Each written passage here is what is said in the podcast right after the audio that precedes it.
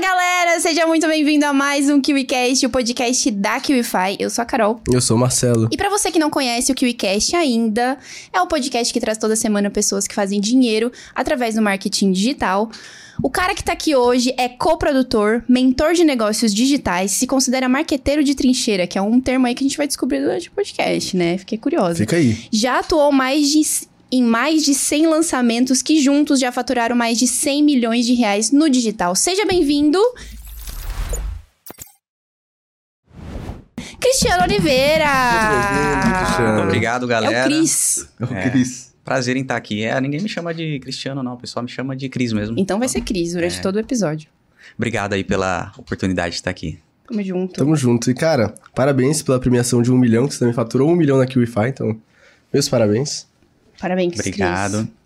E eu tô curioso pra descobrir o que é que significa ser marqueteiro de trincheira, mas antes eu também tô curioso pra te conhecer melhor, saber de onde é que você veio e como é que o marketing digital chegou em sua vida. Legal. É, bem, acho que o- a minha história no marketing digital ela não começa muito diferente do que para a maioria das pessoas. Eu precisava de dinheiro. Acho que a maioria da- das pessoas que eu conheço no digital não começou por causa de ah, uma vocação, ou é apaixonado por copy, tráfego, é, lançamento, perpétuo. Normalmente, quando a gente começa, a gente nem tem noção do que são esses termos. Né? Uhum. Eu não tinha nem ideia do que, que era copy quando eu comecei, é, tráfego pago, não tinha a menor noção de como funcionava. Para mim, era tudo muito complexo e distante. Porém, eu precisava de dinheiro. Né? Foi num momento de transição da minha vida, em que eu trabalhei numa empresa por oito anos, era uma empresa familiar, e de repente eu fui desligado dessa empresa porque eu me posicionei contra algumas coisas que a empresa estava fazendo que eu não acreditava serem corretas, e isso acabou acarretando em um repentino desligamento meu. Só que eu não tinha grana nenhuma naquele momento, né? Era uma empresa que eu não era registrado, não era nada, tinha umas promessas de participação na empresa, nada foi cumprido, então meio que eu comecei do zero. Eu tinha um período de tempo ali de uns dois, três meses para poder me recompor, porque eu fazia toda a gestão dessa empresa, então estava tudo na minha cabeça, então eu precisava fazer essa transição.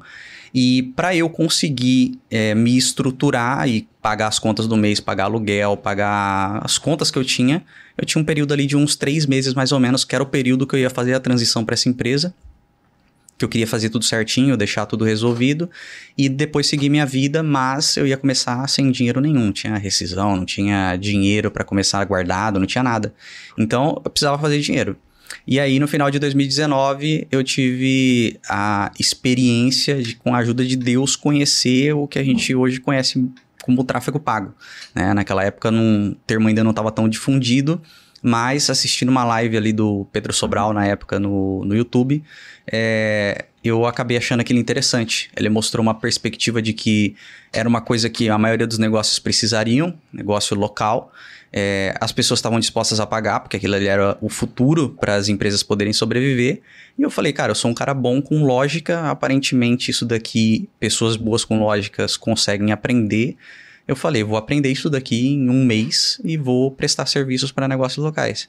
E aí eu vi no tráfego pago uma oportunidade de começar na internet. Tinha colocado uma meta ali de, de quanto que eu de- deveria ganhar por mês para poder pagar minhas contas. E aí eu dividi aquilo pelo número de clientes que eu precisava e eu fui atrás desses clientes de negócio local. E aí comprei o curso na época de tráfego, comecei a aprender, fui atrás dos clientes e um mês depois eu estava ganhando já o que eu precisava para poder pagar as minhas contas do mês. E aí iniciou a minha jornada no marketing digital. Que legal. legal. Uma Que- coisa centrada, né? Que resposta bem estruturada, né? Sim. É, Na Você- época não foi o que pareceu, tipo, era um desespero total. É, era, era um mês ali por volta de. Tava caminhando pro final do ano, era em agosto. Quando eu recebi a notícia de que eu ia ser desligado da empresa, que eu não ia receber nada, que eu não tinha nada. E eu não queria treta na época, também não queria problema, eu queria só seguir em frente. Eu falei assim, cara, eu tô ferrado. Já era casado, tinha responsabilidade, tinha conta pra pagar. Meu, eu dormia com medo de tipo assim, cara, o que eu vou fazer quando chegar novembro e eu tenho que pagar meu aluguel? Porque eu tinha outras contas ainda para pagar, de cartão, de, de é, custos que eu tinha, tinha investido em treinamento, tá, outros treinamentos na época também. Então eu falei, cara, eu tenho, eu tenho responsabilidades, né? E eu não tinha a menor ideia de que eu ia trabalhar com a internet. Foi de do começo de agosto de 2019 até o meio de setembro de 2019, 45 dias aproximadamente, eu não tinha a menor ideia do que eu ia fazer. Eu dormia e acordava falando assim, cara, o que eu vou fazer da minha vida? Eu passei oito anos fazendo uma coisa que eu não consigo usar para mais nada agora, porque é um conhecimento muito específico dessa empresa que eu trabalhava. Eu falei assim, o que, que eu vou fazer da minha vida? Pra trabalhar na internet nem passava pela minha cabeça. Tipo, foi muito aleatório. Aí eu defini minhas metas, defini aquilo que eu queria para minha vida, o que eu precisava, coloquei uma meta específica mesmo. Quero trabalhar em casa, quero é, ganhar dinheiro, poder passar tempo com a minha esposa, ter qualidade de vida, quero fazer algo que me permita evoluir, crescer. E já conhecia lançamento, mas não me achava capaz de fazer lançamento. Tipo, era uma coisa que eu olhava e falava assim: putz, isso daqui é pra pessoa que é muito mais inteligente ou habilidosa do que eu. Não tem a menor chance de eu fazer isso daqui. E aí que em setembro, depois de 45 dias, eu me deparo com essa live o Sobral explica a lógica do porquê fazia sentido aquilo. E aí eu falei assim, pô, legal, realmente faz sentido isso, vou conseguir. Mas aqueles 45 dias não foi nada centrado, foi desespero total. Eu não tinha a menor ideia de que eu ia cair naquilo. Mas ainda assim, tu foi lá e colocou no papel suas metas. Sim. Isso é muito importante. Às vezes a pessoa tá num nível de desespero, de tensão que não consegue fazer nem isso e, enfim, dá tiro no escuro. Que dá certo também, mas Sim. às vezes demora um tempo. Eu escrevi as metas assim, ó. Tremendo. Tremendo, né? E o que, que tu fazia na empresa, na empresa antes? Eu fazia toda a gestão dessa empresa, né? Eu trabalhei durante uns oito anos nessa empresa fazendo toda a gestão dela. Então eu era um gestor. Né? Eu tinha relacionamento com o cliente, eu organizava as finanças da empresa, eu fazia toda a administração. É, era uma empresa que, quando eu assumi, que eu comecei a trabalhar nela, empresa que estava toda endividada, ajudei na reestruturação dessa empresa. É, durante todo o meu período que eu, eu fiz faculdade, então é, é eu fiz a faculdade de Direito. Durante todo o período da faculdade, eu estava trabalhando nessa empresa, reestruturando. Então, é, eu era um cara que trabalhava muito nessa parte de operações administrativas, né? E o que tinha que resolver resolver, eu resolvia, né? Ah, tinha que fazer tal coisa mais operacional na empresa, ia lá e fazia também. Tinha que ter relacionamento com o cliente, ia lá e resolvia também. O que precisava ser feito para resolver o problema e para acontecer, eu fazia. E aí Legal. foram oito anos fazendo isso, porém era um nicho muito específico de mercado, de indústria, que assim, o conhecimento que eu tinha lá eu não conseguia é, reaproveitar ele é, diretamente em uma outra empresa, porque eu não tinha formação naquilo, não tinha nada, eu tinha uma vivência prática. Uhum. Mas não era uma coisa que eu poderia chegar para uma empresa com um currículo e falar: olha aqui, eu tenho uma experiência prática de uma empresa é, de pequeno porte, informal, que eu era muito top, mas eu não tenho como te provar isso. não dava para fazer esse tipo de coisa. Em contrapartida, quando tu foi lá se aventurar, mas a gente vai falar de, de como você escolheu suas especialidades, esse conhecimento você conseguiu aplicar depois, futuramente? O mindset eu consegui aplicar. O mindset, exatamente. O mindset. O conhecimento técnico, ele não foi útil. Uhum. É, mas o, o, o, mindset que eu desenvolvi de não me atentar a ser um profissional X, Y, Z, mas sim uma pessoa que resolve problemas, esse mindset é uma coisa que eu sempre trouxe para minha vida. Então, eu fiz isso antes e quando eu iniciei a minha jornada no digital, eu novamente resgatei esse mindset então, seis meses mais ou menos sem é, conseguir fazer essa associação, mas depois de seis meses eu resgatei esse mindset, trouxe para aplicar e conquistar os resultados que eu conquistei. Legal. Oh, por curiosidade, qual era o nicho da empresa? Era uma indústria gráfica. Entendi. Quanto tempo você ficou fazendo tráfego pago para negócios locais? Nessa época que eu fiz essa transição, que foi por volta ali de setembro, aconteceram algumas coisas que me levaram a, a chegar no tráfego pago, a me desenvolver no digital. E uma delas, é, eu tinha feito uma sequência de treinamentos de coaching na, na época, é, e eu estava querendo ajudar a, a utilizar aquilo para aplicar na vida de outras pessoas. E aí chegou um momento que eu falei assim, cara, as pessoas que eu tô ajudando estão ficando bem, mas eu só tô me ferrando. E aí eu parei e aí eu falei assim, agora eu vou pegar essas coisas e vou começar a aplicar para minha vida, né? Definição de meta, estruturação, planejamento, análise SWOT. Falei, pô, tudo isso daqui que eu tô ajudando as outras pessoas, foi legal essa ajuda que eu dei para elas, mas agora eu tô precisando de ajuda, porque senão daqui a pouco eu não tô ajudando ninguém. Apliquei tudo aquilo para mim. E é aí que eu comecei a definir minhas metas, fazer os meus planos, tudo que eu tinha que fazer. E nesse período eu tava lendo muito, muito livro.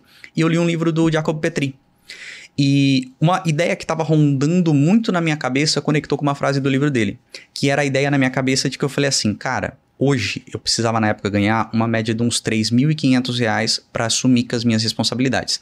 Pagar meu aluguel, compras do mês, o que eu tinha que pagar de, de conta e ainda pagar o que eu tinha é, pendente de cartão, essas coisas. Eu falei assim, só que, cara, 3.500 reais naquela época, para a realidade que eu conhecia, eu falei, normalmente é uma pessoa que tem uns 3, 4, 5 anos de experiência em alguma área. Não é uma coisa tão fácil de você conseguir no mercado um CLT que você ganha 3.500 reais por mês. Eu me baseava muito pela advocacia, né? Eu cheguei a advogar durante um período, um dia de um ano, depois saí porque vi que aquilo não era para mim. E eu falei assim, falei, cara, um advogado para ganhar isso daqui vai ter que ter uma experiência, ficar no escritório. Eu falei assim, cara, eu preciso de cinco anos, eu preciso resolver cinco anos da minha vida nos próximos três, quatro meses. Eu falei, eu tô ferrado. E aí eu li uma frase do Jacob Petri nesse período que eu tava lendo esses livros, que ele dizia assim: seis meses de foco é igual a cinco anos de progresso. Tá até na sua, na primeira aula da, É. da mentoria. Tá até na primeira aula da minha mentoria. E aí eu li essa frase. E quando eu li essa frase, eu falei, puta, é isso daqui. Tem uma única coisa que eu preciso: foco. E aí, quando eu foquei toda a minha jornada no digital, dos acontecimentos que eu tive no, no digital, ela se deu em seis meses. Então, eu fiquei 100% no tráfego pago por seis meses. Atuei depois, ainda continuei atuando, mas 100% eu fiquei por seis meses, que foi de outubro de 2020 e 2019, setembro, outubro de 2019, até abril de 2021.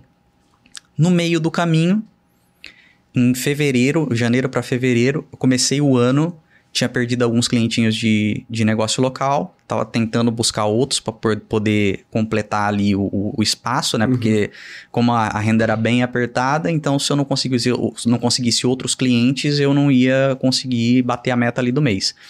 E como eu tinha um compromisso muito grande com o resultado desses clientes também, eu não era aquele cara destemido de tipo assim, não, vou lá, vou sair fechando o cliente a qualquer custo.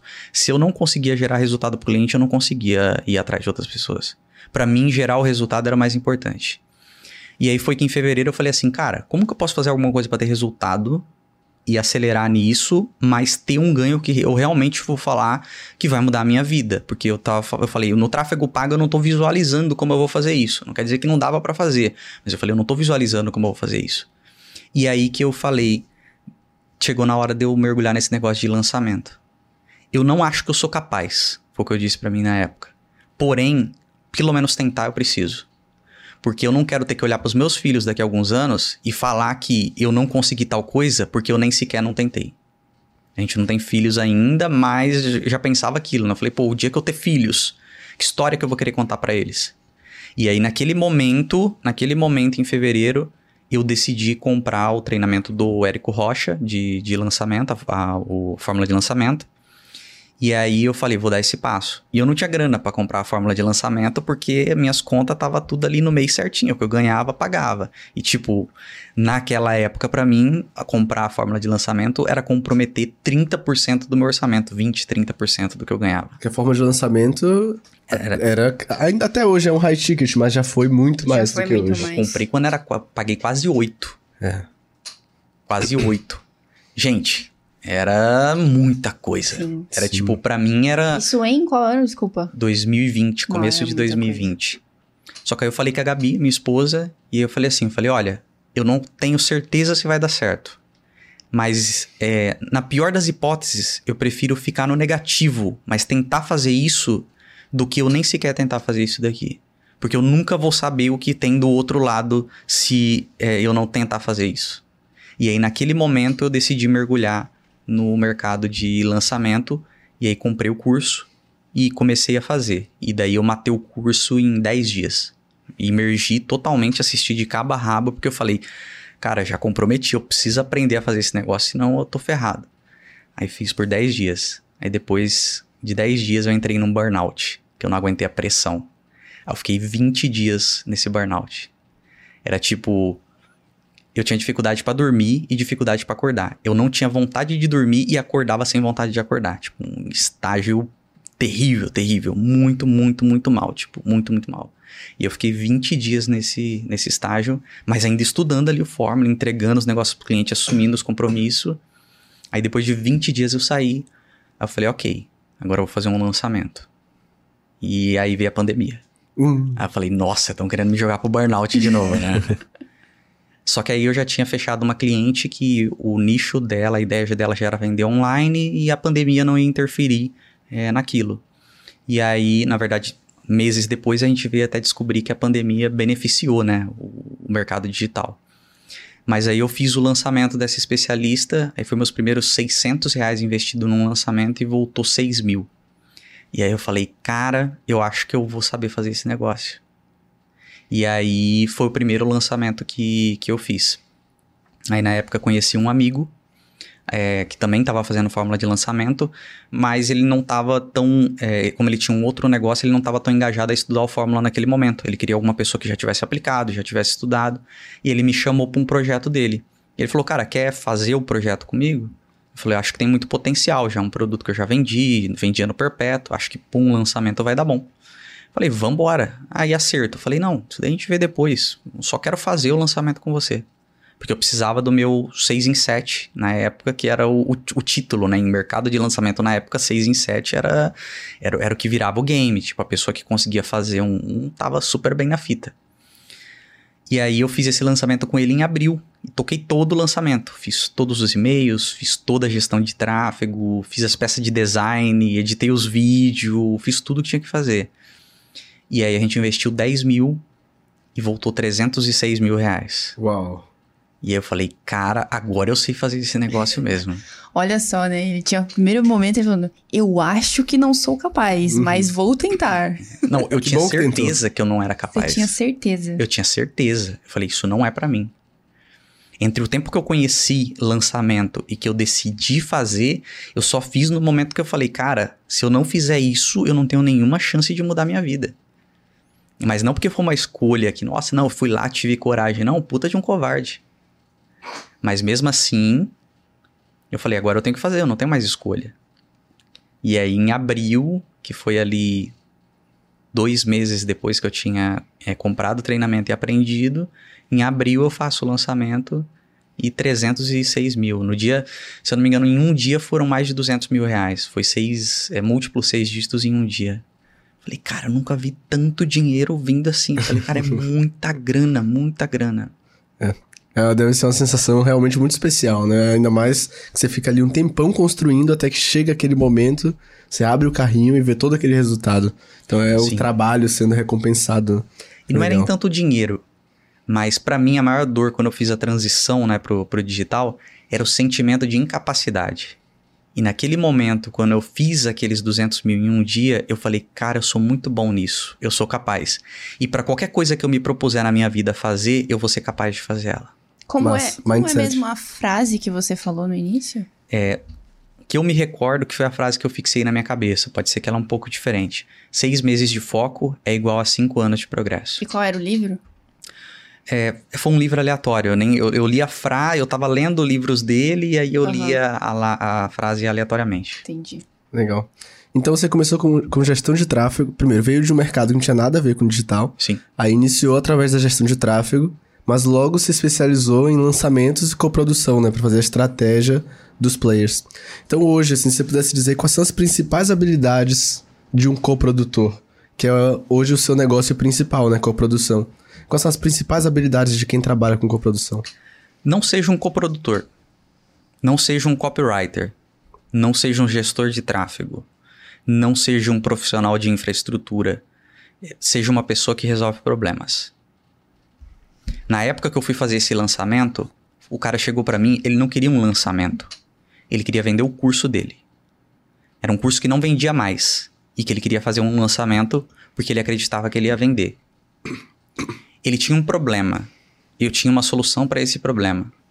Eu editei vídeo, eu editei imagem, eu editei. É, eu, eu fiz as copies, todas as copies na época, eu não era copywriter.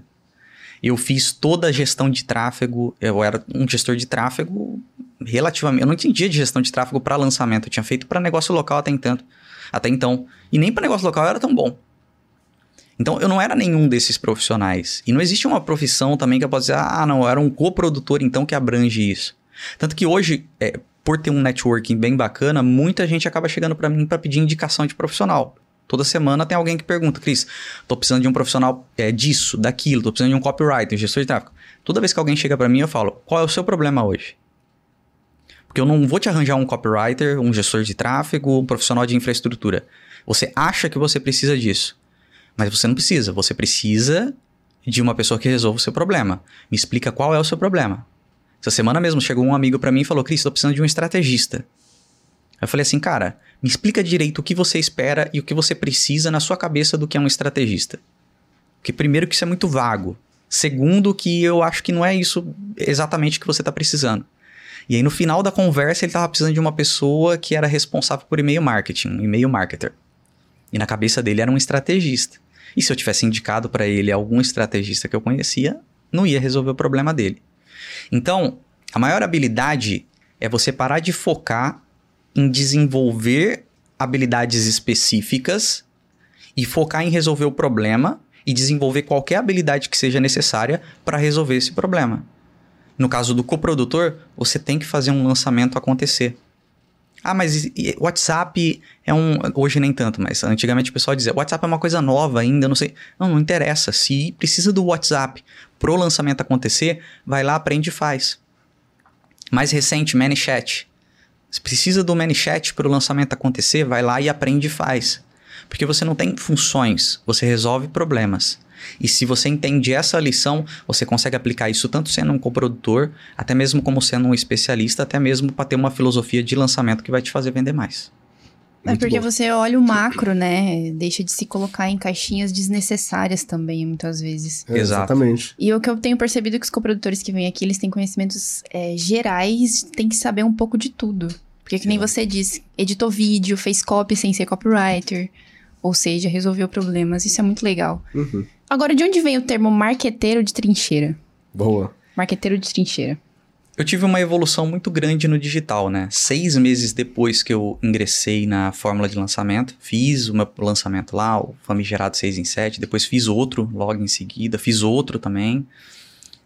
E aí, mais ou menos uns seis meses depois, eu estava trabalhando em um lançamento. É, surgiu uma oportunidade para trabalhar num lançamento do mercado digital que ia investir múltiplos sete dígitos, era um lançamento do mercado financeiro. Investir múltiplos sete dígitos em, em tráfego. E a vaga era de copywriter.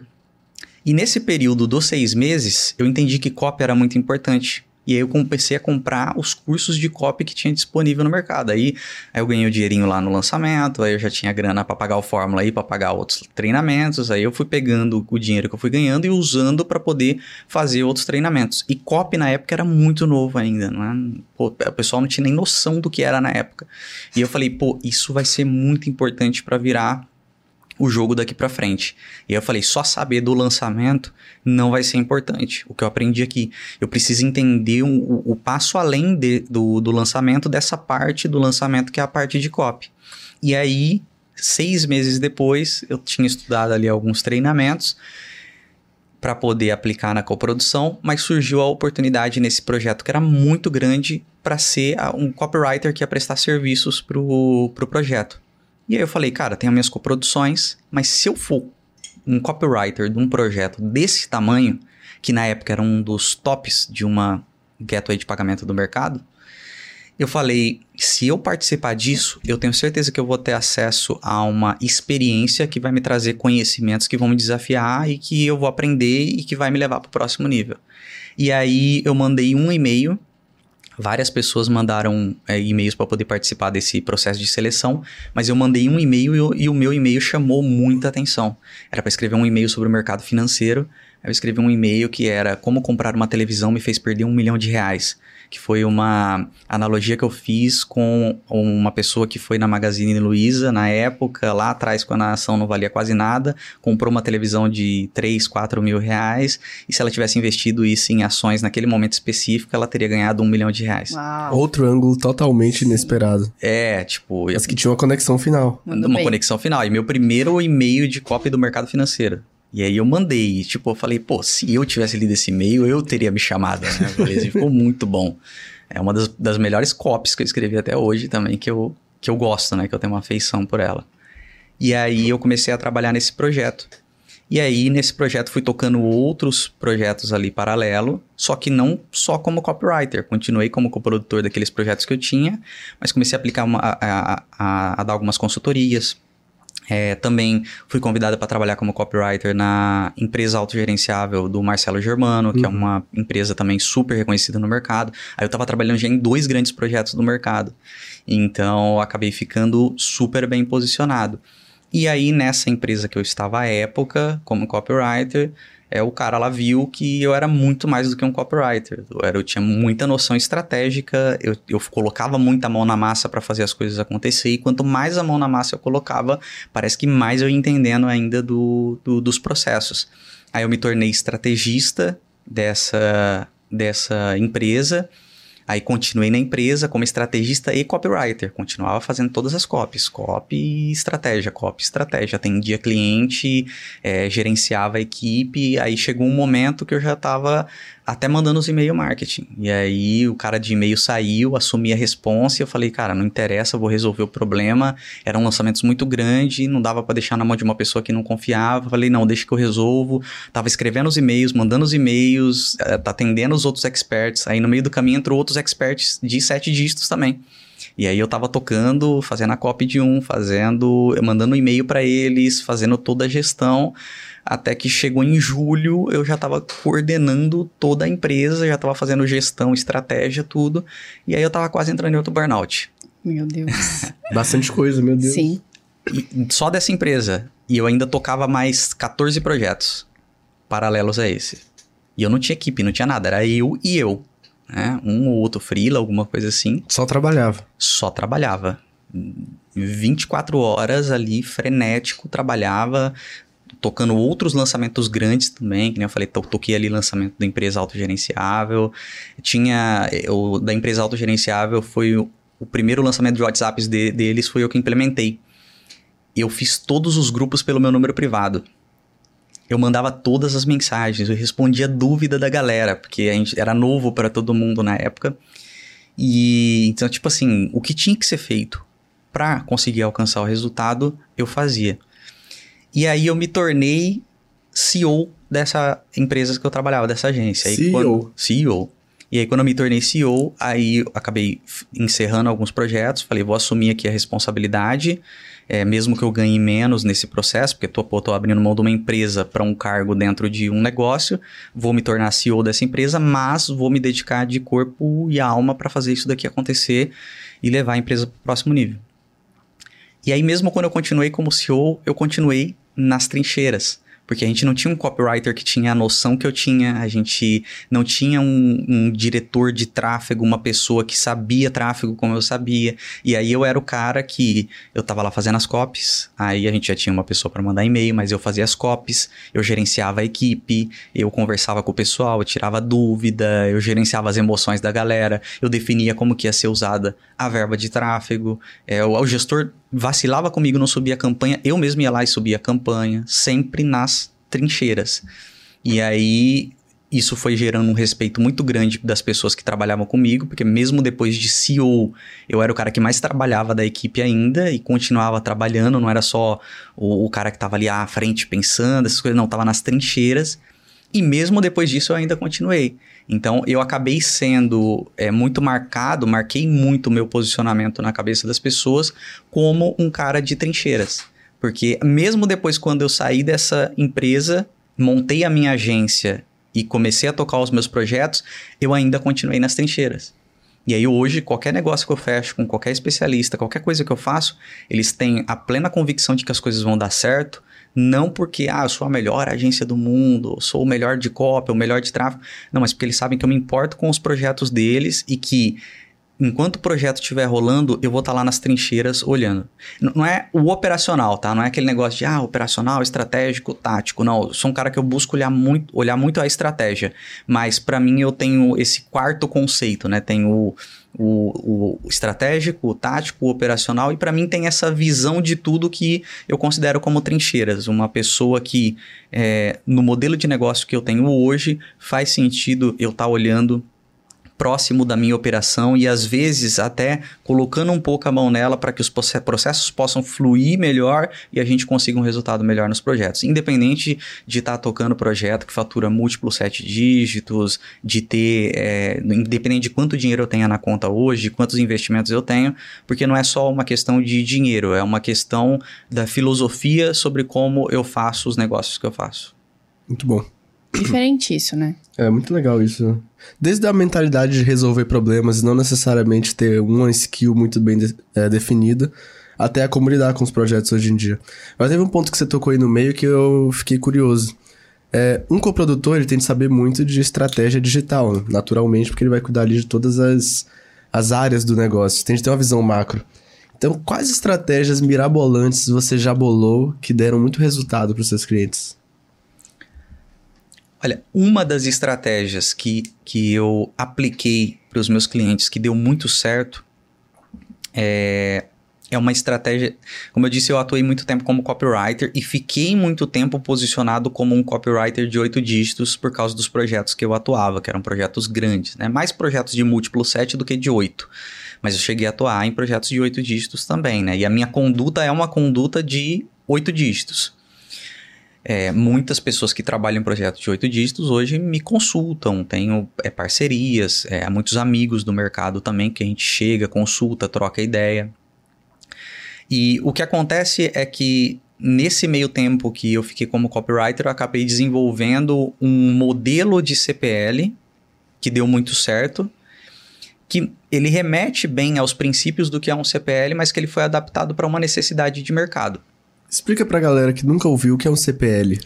Um CPL é um conteúdo específico que você faz durante um período de lançamento para que você possa conscientizar as pessoas que estão participando desse evento de lançamento para que elas possam comprar o produto que você vai oferecer ao final.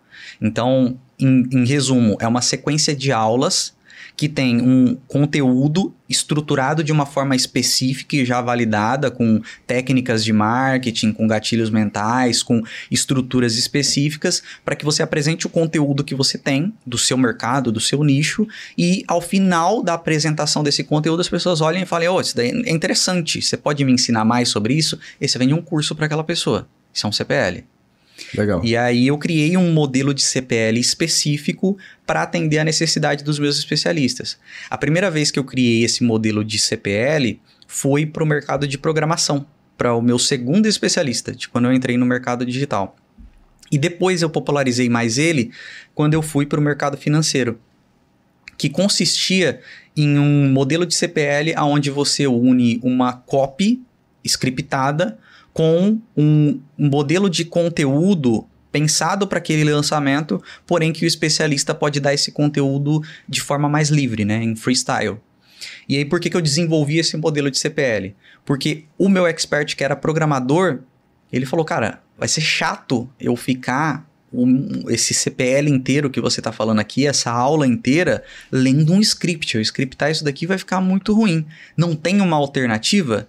Eu falei, cara, tem.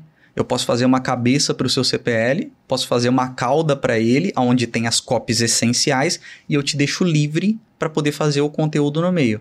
Porém, esse conteúdo ele tem que respeitar algumas especificações é, que, que eu acredito que são necessárias para que aquela audiência veja ele como um bom conteúdo e sinta desejo em aprender mais sobre ele. O especialista olhou e falou: beleza, ótimo, para mim desse jeito tá bom.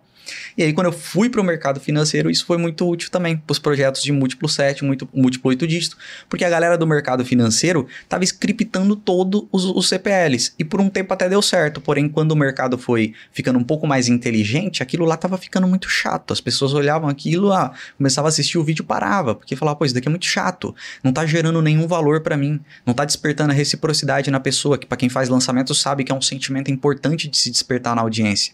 E aí, naquele momento, eu falei, cara, eu posso usar esse modelo que eu criei para o mercado financeiro também. E aí eu fiz isso para um especialista. E aí eu peguei esse modelo e fui masterizando ele, e aí eu meio que me especializei em fazer CPLs gravados interessantes para lançamentos de múltiplos sete dígitos, né? Os lançamentos ao vivo, eles começaram a crescer muito aqui no, no Brasil, começou a ser o pessoal começou a optar muito pelos lançamentos é, ao vivo, e eu comecei e eu continuei fazendo lançamentos gravados que tinham uma performance bacana, lançamento de é, 3, 4, 5, 6 milhões. E mesmo faturando. Não tem a ver que o, ah, o modelo é melhor ou o modelo é ruim, mas eu. Um, um modelo é melhor ou o outro modelo é pior. Mas eu consegui encontrar um modelo que eu aperfeiçoei, que dava muito certo para o meu mercado e que é, conscientizava a audiência para comprar no fim das contas. O legal é que de mirabolante virou um modelo validado que você usa para os lançamentos. Exato. E assim, não foi algo que, nossa, ah, eu criei isso daqui, né? Sou o gênio dos CPLs, o, o copywriter, o deus dos copywriters. Não. Eu olhei para quais eram os princípios e fundamentos de como funcionava um lançamento digital, como que funcionava ali o CPL. Peguei esses princípios, esses fundamentos e adaptei eles à necessidade específica do meu especialista para que ele conseguisse comunicar da melhor forma para a audiência dele. Muito bom. Isso é importante, de, por isso a importância de entender os fundamentos e princípios, né? Uhum. As Exato. pessoas se apegam muito em ah, cinco dicas para fazer não sei o quê. É, Fórmula. fórmulas mágicas. Método, no caso, né? Aquele método, método específico. Exato. Que no final das contas tem é, recheado de fundamentos e princípios que sempre estiveram ali, mas que são mostrados de uma forma diferente. É, sim. Agora, assim, com toda a sua experiência, Cris, o que, que você acredita hoje, claramente, assim, que uma pessoa precisa fazer, é, ou ser, ou ter, para ter sucesso no marketing digital? Eu trabalhei com muito especialista grande, né? Trabalho com especialistas grandes, trabalhei com muitos especialistas grandes, fiquei amigo de muitos desses especialistas. Então, que nem eu falei, trabalhei na empresa autogerenciável, que é do Marcelo Germano, é, os lançamentos do Carlos Magno, que hoje é um, é um sócio meu, é, os lançamentos do Diego Velasquez, que é a maior referência de criptomoedas do país. Fiz o último lançamento do Kaique agora, que aconteceu em novembro de 2022, junto com o, com o Felipe Roser. Trabalhei muito com o Felipe Roser também, aprendi pra caramba ali com ele, um amigo querido. Fizemos lançamentos gigantes, Cardoso Mundo. Pô, esse, são 100 projetos, então, tipo, é especialista pra caramba. Gladia Bernard também, que é uma baita referência no mercado de emagrecimento. Trabalhei com muita gente grande, com todos eles acabei criando uma proximidade muito grande e com a maioria deles eu acabei construindo uma amizade. Existe um traço em comum entre eles, e quando eu olho para minha história, eu também vejo que houve um traço em comum, para mim mais inconsciente, mas para essas pessoas bem consciente, que é um traço de obstinação.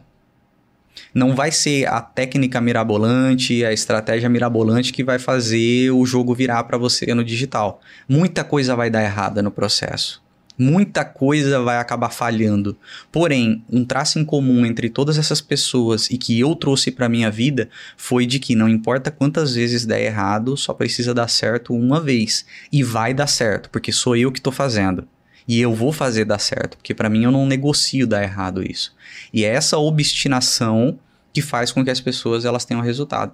Às vezes, é, quando, pelo menos eu, quando eu entrei no mercado digital, eu achava que o grande segredo ele estava na técnica. Porém, no mercado digital, assim como em diversos outros mercados e talvez em maioria, se não em todas as áreas da vida, 80% do seu, do seu sucesso ele é psicológico, ele é emocional. E no digital não é diferente. Se você não for uma pessoa obstinada por aquilo que você quer conquistar e pelos resultados que você quer ter, você não vai conseguir conquistar. Por quê? Sempre vai ter uma campanha que vai dar errado. Sempre vai ter uma conta do Facebook que vai cair sempre vai ter algum bug no meio do projeto que pode dificultar as coisas. Sempre vai ter uma campanha num lançamento que está ali nos 45 do segundo tempo que ela vai atrasar. Vai ter algum grupo de WhatsApp que vão ter piratas atuando. Vai ter um monte de coisa. Um e-mail que não foi disparado porque a ferramenta de sexta-feira decide fazer uma atualização lá e você se ferra. Sempre vai ter algum desafio. Sempre vai ter alguma coisa. Porém, se diante de cada desafio você não sabe lidar com ele, se você se frustra, você para, você não continua, você não consegue fazer as coisas acontecer. Para o mercado de lançamento, para os lançamentos que eu fiz, foi isso. Eu não tinha. Chegou um momento que eu não tinha outra opção. E a partir do momento que eu não tinha outra opção, eu tinha que fazer dar certo. E por isso que deu certo. Independente de qual era o tamanho de lançamento, qual que era o projeto, entre todos eles, uma coisa eu posso garantir: existe esse traço em comum. São pessoas obstinadas. E se você espera que, ah, vou falar, é uma técnica, uma estratégia mirabolante, não, você vai ter que aprender copy, tráfego, você vai ter que aprender a editar vídeo, imagem. E eu tenho uma notícia: tipo, se você não estiver disposto ou disposta a aprender o que é necessário para você implementar a sua estratégia, não interessa se você está fazendo um lançamento, um perpétuo, um PLR, está fazendo um VSL, um CPL ou o que for, vai dar errado. Porque o que faz dar certo não é a estratégia, é a pessoa. Fantástico. Perfeito. A gente vê isso toda semana aqui, né? Porque toda são semana. pessoas que falharam, entre aspas, né? aprenderam várias e várias e várias vezes, até que, como você falou, você precisa dar certo uma vez para você mudar a crença e ver que é capaz e escalar os resultados. Mas foi muito raro a gente sentar com alguém aqui que de primeira ou de segunda até comecei, clicou e fiquei milionário. É, não. É toda a construção, a obstinação, a vontade inflamável, assim, de vencer e continuar, e por isso, eventualmente, elas vencem e dão certo. Por falar Exato. nisso, a gente entrevistou essa semana aí uma pessoa que falhou em 17 lançamentos. Hum, seguidos. Nossa. Seguidos. É. Seguidos. Essa aí tinha um motivo para desistir, se fosse para desistir, né? É verdade. e depois faturou um milhão na QIFI e veio aqui por causa disso. Então foi Exato. muito legal ver essa uma jornada do herói na prática. Exato. Literalmente. E, Cris, Quais os maiores desafios que uma pessoa que inicia no marketing digital pode encontrar ou costuma ter? E como lidar com eles, né? Boa. Porque eu acho que isso é uma, uma é dúvida. É o principal, na real. Acho que, na verdade, se as pessoas quiserem... Eh, tipo assim, se eu fosse chutar algo que elas gostariam de saber nesse momento, é saber como você lidou ali na, na época que deu tudo errado e você precisava de uma solução. Como é que foi o seu mindset? Olha, como eu lidei como uma criança que precisava da mãe, né? Eu falei, pô, entrei em um burnout, né? Eu surtei num primeiro momento. Mas num segundo momento, eu pensei comigo, se eu for surtar diante de cada desafio que eu for ter no mercado digital ou em qualquer coisa na minha vida, eu tô ferrado, eu vou morrer da próxima vez. Então, eu acabei criando soluções práticas para isso. Mas de forma geral, para qualquer desafio do que eu vou falar aqui, principalmente os desafios mais pesados, a, a forma que eu lidei foi olhar e falar: cara, eu não tô morto. Eu tô respirando, eu tô vivo. Enquanto eu estiver respirando e eu estiver vivo, dá para eu fazer alguma coisa. Mas que, pelo menos, se não der certo, que não seja porque eu entrei em desespero. Sempre disse essa frase para mim. Então eu falei assim: para de criancice, né? Tipo, já, já deu, você é adulto, cara. É, você precisa lidar com os, os problemas. E entender que problemas eles fazem parte da vida e que você evolui com os problemas. Né? São os, os, problemas vêm, você lidar com eles e você evolui. E com muita ajuda de Deus também, porque senão tava, tava ferrado. Maiores desafios. Primeiro, falta de apoio e incompreensão das pessoas que estão ao seu redor. Né? Quando você entra no mercado digital, normalmente você está vindo de um outro mundo, que não é o mundo que a gente vive aqui. Né? Um mundo onde as pessoas não vão entender o que é um CPL, o que é um lançamento ou qualquer coisa. Né? Pelo meu avô, eu devia estar tá até hoje estudando para virar juiz, né? porque era o que eu tinha que fazer. E não por mal, ele quer o meu bem, né? ele acha que ser juiz seria uma coisa boa para mim. E aí eu, hoje eu até falo, né? Falo, pô, vô, para um juiz ganhar o que eu ganho no digital, ele vai ter que trabalhar bastante. Né? Então, tipo, financeiramente não é interessante. E eu ainda estou fazendo uma coisa que me deixa feliz. Então chega um momento da sua vida que você vai falar esse tipo de coisa. Mas antes, num primeiro momento, são as pessoas preocupadas com você, falando, pô, essa pessoa está fazendo uma coisa completamente incerta, num mercado completamente incerto, sem nenhuma previsibilidade, e as pessoas elas não vão dar apoio a esse tipo de coisa. Né? Elas, algumas vão até apoiar, vão falar que apoia, mas você sente, você sente que as pessoas gostariam que você estivesse fazendo é, outra coisa. É, segunda coisa é a questão do dinheiro. Né? Quando você está começando no digital ou então em alguns momentos de transição, o dinheiro ele acaba sendo um impeditivo. Às vezes não é o dinheiro suficiente, às vezes falta dinheiro. E aí, para você lidar diante dessas situações, você tem que otimizar muito recurso. Você tem que aprender a resolver problemas sem ter custo. Você tem que aprender a, a conseguir acesso às pessoas certas para te ajudar a resolver o problema sem aquilo te gerar um custo. E aí, esse tipo de coisa ele te gera um baita de um desgaste emocional. E aí, por isso que eu disse que 80% do sucesso é psicológico. Porque quando você está é, lidando diante dessas situações, não é um checklist que te ajuda a resolver o problema. É o quanto você está bem aqui na sua cabeça para você lidar diante desse problema. Literalmente. Literalmente. Né? O que te trava É, às vezes, e aí as pessoas podem até se conectar com isso, é, pode ter chegado algum momento que você estava ali no digital, em que você ficou travado 3, 4 dias, e não era porque a conta do Facebook estava bloqueada, é porque você aceitou que ela estava bloqueada. Verdade. E isso acontece. Ótima Uau. percepção. Né? Muda tudo. porque a Muda pessoa, ah, minha tudo. conta tá bloqueada. Não, você aceitou que ela esteja bloqueada, mas tem uma solução. Ah, mas solução. bloqueou minha conta. Ah, mas eu não sei a solução, mas, mas tem, tá aí, você precisa encontrar. Ah, exato. É um saco a solução? É um saco. Aí você fala, ah, Cris, mas esse negócio do, do, do, mindset funciona mesmo? Quando eu comecei no digital, eu demorei 5 horas para criar uma conta de anúncios no Facebook. Gente, isso você faz em 5 minutos. Eu demorei 5 horas. 5 horas porque eu não tinha ideia de como criava aquilo. Dois meses depois, eu conheci um cara no Fórmula de Lançamento que precisava criar uma conta de anúncio. Eu entrei em contato com o cara e falei, cara, vou te ajudar. Aí O cara, beleza, você cobra quanto? Eu falei, não, não cobro nada, vou te ajudar, a gente é parceiro aqui de comunidade, vou te ajudar a criar a sua conta. Beleza, ajudei esse cara a criar. Dois meses depois, esse é o cara que tinha me convidado para fazer meu primeiro 6 em 7. Uau. Meu, que Fantástico. fantástico, fantástico. Eu acho que a, muda a mudança. Também só é possível ter essa mudança de percepção quando você tem um mindset ali alinhado, né? No- quando você tá envolvido com o problema ali, com, com a falta de soluções, você não vai conseguir ter essa clareza. Durante o período que você, que você quando, quando vocês começam a ouvir sobre essa questão de mindset, normalmente a primeira ideia que vem na sua cabeça que uma voz interior fala é: vá a merda o mindset. Tá, o problema tá na copy, tá no tráfego, tá maluco, mindset? Pô, eu não vou parar aqui, vou pensar e hum, nossa, a campanha tá pronta, que é o que as pessoas acabam pensando. Sim. Porém, eu sempre soube que tava no bendito do mindset.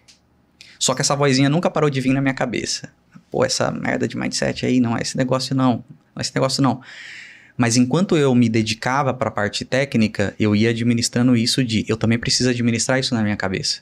Porque se eu não aprender a administrar aqui na minha mente, eu não vou evoluir daqui para frente. Então, se você não, não tô falando para você é, ser uma pessoa que vai acreditar cegamente que é só o mindset e não fazer nada na sua vida. Não. Uhum. Gerenciar o mindset é você gerenciar aquilo que está na sua cabeça enquanto você executa o que precisa ser executado. Mesmo que doa. Mesmo que seja sofredor. Mesmo que seja uma coisa custosa para você. Se você não fizer isso, você não vai ter resultado. E aí vão ter outros desafios, né? No meio do processo. Maiores desafios que você vai ter. Sim, a conta do Facebook vai ser bloqueada aleatoriamente. Porque um dia alguém acordou lá e apertou o botão. Né? Aleatório. Não, mas o que, que eu fiz de errado? Não interessa o que você fez de errado. Não fica encanando com esse tipo de coisa. Foco na solução. Ah, vai ter uma copy que vai ser ruim. Sim, faz outra. Ah, vai ter um WhatsApp que foi errado. Sim, o que, que eu posso fazer agora para dar certo?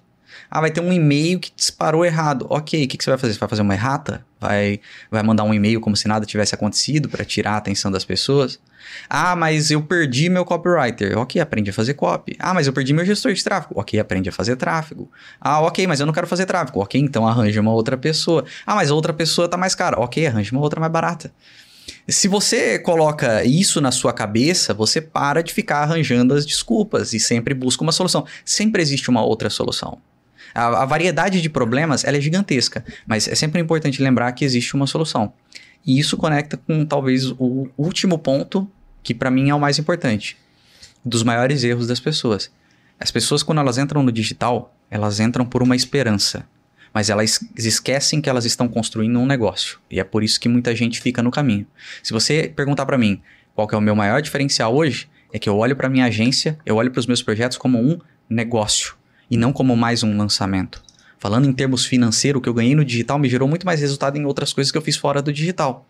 Mas eu não estou fazendo isso pelo dinheiro de agora ou pelo retorno imediato, mas sim pelo resultado, resultado imediato que esse know-how e que essa construção que eu estou fazendo, ela pode me trazer. Isso se dá uma visão de negócio. Ah, nossa, fiz um milhão no meu lançamento aqui, agora tô todo feliz, deu tudo certo. Não, cara, você fez um milhão no seu lançamento. Comemora, celebra, mas lembra que você tem um negócio. O que, que você tem que fazer para ir para o próximo nível agora? Como que você tem que estruturar o seu negócio? Não, vou reproduzir, vou fazer de novo. Não, não é assim que funciona. O que, que você tem que fazer de melhor daqui para frente? Porque o seu primeiro milhão, você tinha uma, você tinha uma régua, que era a régua da pessoa que está começando, foi maravilhoso, alcançou o primeiro milhão. Agora é o próximo nível. Você tem que aprender mais sobre a oferta direta, você tem que aprender mais sobre a sua copy, você tem que aprender mais sobre o seu tráfego, sobre a sua contingência, sobre a gestão do seu time, sobre liderança. Você tem que aprender sobre todas essas coisas, porque isso é uma visão de negócio. E Esse é o grande erro das pessoas. Elas não veem aquilo que elas estão construindo no digital como um negócio e acabam se medindo atualmente pela régua de quando elas começaram. Só que a régua subiu. Foi fantástico o resultado que você teve antes. Só que se você não subir sua régua, o seu próximo resultado pode ser até menor. E se o resultado for menor, o que, que você faz? Você olha para o seu resultado e você pergunta, ok, não foi bom por quê? O que, que eu posso fazer? O que, que eu tenho que buscar de solução? É um ciclo que sempre volta para você ter a mentalidade de qual é a solução que eu tenho que aplicar para o meu negócio. Ah, mas eu só vi esse podcast do Cris agora. Se eu tivesse ouvido sobre esse negócio de negócio antes, talvez eu tivesse feito é, antes diferente. Agora eu já tive o resultado ruim. O que, que você faz? Ok, diante do resultado ruim que eu estou agora, o que eu preciso fazer para poder ir para um resultado melhor? É você continuar fazendo perguntas constantemente de como você pode melhorar e alcançar o resultado. Olha, já deixa o like, né? Deixa o like, pelo deixa amor o like, de Deus. porque eu já visualizei até um corte aqui. Não, já tem, tem Sensacional. alguns cortes, cara. É, tem alguns cortes, exatamente. Sensacional essa visão de, de mindset, porque às vezes também a pessoa tá num momento em que ela. Às vezes a pessoa não se vê um empreendedor, É. porque isso é ter visão de negócios, né? Você saber administrar todos as- os problemas que acontecem. E de repente não, não estar familiarizado com esse ambiente dificulta o processo, mas é uma, há uma solução, né? Sim. Agora sim, Cris, existe diferença. Porque às vezes a gente conversa aqui com estrategistas, coprodutores, e a gente percebe uma semelhança entre o que o estrategista faz e o que o coprodutor também faz. Existe uma diferença entre estrategista e coprodutor? São coisas diferentes ou semelhantes? Depende. Em algumas situações, o estrategista é um coprodutor gourmet. Um jeito diferente de. É um jeito diferente, mais bonito e mais chique de você apresentar o, o coprodutor. Se você olha dentro da estrutura de uma agência, aí já começa a ficar um pouco diferente. Porque de fato existe um cargo que pode ser atribuído a uma pessoa como estrategista. Né? Porém, a forma como o mercado enxerga hoje um estrategista é muito mais como um coprodutor do que como um, um estrategista. Eu, particularmente, não conheço nenhum case. Eu não conheço. Não estou dizendo que não tem. Dizendo que eu não conheço particularmente um case de uma pessoa que esteja numa posição de estrategista apenas e que deu super certo. Talvez o meu case, por exemplo, eu não fui estrategista, eu já fui direto para ser o CEO. O cara que mandava em tudo e coordenava. O que, que era o CEO na, na, na empresa que eu estava antes? Eu era um super coprodutor. Era isso, como CEO. Eu era um super coprodutor. Tocava vários projetos, vários projetos grandes, com uma equipe grande, fazendo coisas grandiosas. Mas, ah, CEO, cargo técnico. Não, até olhando na prática, eu era um super coprodutor. Ah, mas estrategista não, cara. Quando as coisas precisavam ir lá, eu ia lá e fazia acontecer. Eu, em particular, acho muito ruim e distante do sucesso essa ideia de uma pessoa que só vai pensar na estratégia, mas que não vai pôr nada a mão na massa ali para fazer os processos andarem e as coisas acontecerem. Como eu disse, dentro da estrutura de uma agência, isso até tende a dar certo, porque você tem cargos, você tem funções, você tem processos definidos. Porém, dentro de uma estrutura menor, é meio difícil. Eu acho que numa estrutura menor, uma pessoa que está começando, uma pessoa que tem apenas um único especialista, um especialista que está ali na faixa dos seis dígitos, múltiplos seis, até mesmo sete dígitos, é meio difícil a pessoa falar assim, ah, eu sou um estrategista, só estrategista. Não, eu vejo o coprodutor como aquela pessoa que faz mais acontecer que põe mais a mão na massa para poder acontecer. É, o estrategista, nessa, né, né, nessa comparação, na minha visão, teria que ser uma pessoa que seria responsável por pensar a condução estratégica do, do negócio. E eu acho que para negócios menores, isso é mais difícil, porque é, em negócios menores, existem coisas que elas são simples de fazer, só que você precisa de uma senioridade maior no cuidado. Por exemplo, no envio de um e-mail, que é uma coisa muito importante. Por exemplo, na, na estruturação de um CPL, na análise de uma copy, em todas essas coisas, você precisa de uma senioridade maior. Envio do e-mail, por exemplo, é uma coisa que não é tão, tão quanto na análise de um CPL ou de uma copy. Mas é uma coisa muito importante. Você não pode colocar uma pessoa, qualquer pessoa mandar aquele e-mail. Né? Tem que ser uma pessoa que minimamente você tem uma confiança. Se você não tem dentro da sua equipe uma pessoa assim, porque são pessoas que você paga menos hoje, não são pessoas é, tão, tão, tão capacitadas assim que estão desempenhando uma função no negócio, às vezes vale mais a pena um negócio que não te toma tanto tempo você ir lá e você mesmo mandar aquela sequência de e-mails, programar, separa duas horinhas do seu tempo lá, programa e envia porque não dá erro, porque é uma coisa que pode afetar muito o resultado do lançamento. Se eu penso que o cara só vai fazer a estratégia, o estrategista não vai fazer esse tipo de coisa. O coprodutor já faz. Entendi. E para ele é algo que é super normal. Ah, no WhatsApp a mesma coisa, tem que programar a mesma coisa. O cara vai lá, o coprodutor ele vai programar. Meio que o coprodutor ele vai olhar para o projeto de lançamento e tudo que tiver de buraco para ser tampado ali no projeto, ele vai tampar para poder fazer acontecer. Vejo dessa forma. Existem algumas diferenças técnicas? Existe, né? Ah, o que é o protocolo produtor ao pé da letra? É uma pessoa que tem uma coprodução, que tem uma participação na produção daquele, daquele produto. É o que é o estrategista? É a pessoa que é responsável por estratégias. Na prática, você vai ver muita gente se chamando de estrategista que faz muito mais do que estratégia, e você vai ver muito coprodutor que acaba atuando sim na parte estratégica. Acho que na verdade é raro um coprodutor que não atua estrategicamente no projeto. Muito bom. Ou seja, não é, se é apega às, às nomenclaturas. Não se apega às nomenclaturas. Quem é você? Por exemplo, quando alguém me pergunta hoje, né? Ah, minha família, alguma pessoa aleatória, ou qualquer pessoa do mercado até pergunta, Cris, você é coprodutor? Não, hoje a gente falou aqui porque o que eu vou te falar não daria para colocar na, na descrição uhum. inicial. Mas você é coprodutor? Eu falo, não. Você é copywriter? Não, ah, o pessoal disse que você era lá o copy de 8 dígitos. É, não, não sou copywriter. Você é gestor de tráfego? Então, não. Você começou com, como gestor. Sim, mas não sou gestor. O que, que você é? Eu sou uma pessoa que deixa as outras pessoas mais ricas. É isso que eu faço. Qual que é o meu foco? É deixar as pessoas mais ricas. Seja aquelas pessoas que são os meus sócios nos projetos, sejam aquelas pessoas que, por exemplo, nos projetos do mercado financeiro ou de renda extra, vão ter acesso aos, aos meus produtos que eu acredito na qualidade e que vão ficar mais ricas com eles também. Então é fazer as pessoas prosperarem mais, ficarem mais ricas, é deixar as pessoas mais bem. É isso que eu faço. Acho que essa filosofia tem que ser compartilhada para uma pessoa que pretende fazer lançamento no mercado digital. O que você faz? Eu faço as pessoas ganharem mais dinheiro, mais dinheiro com os lançamentos.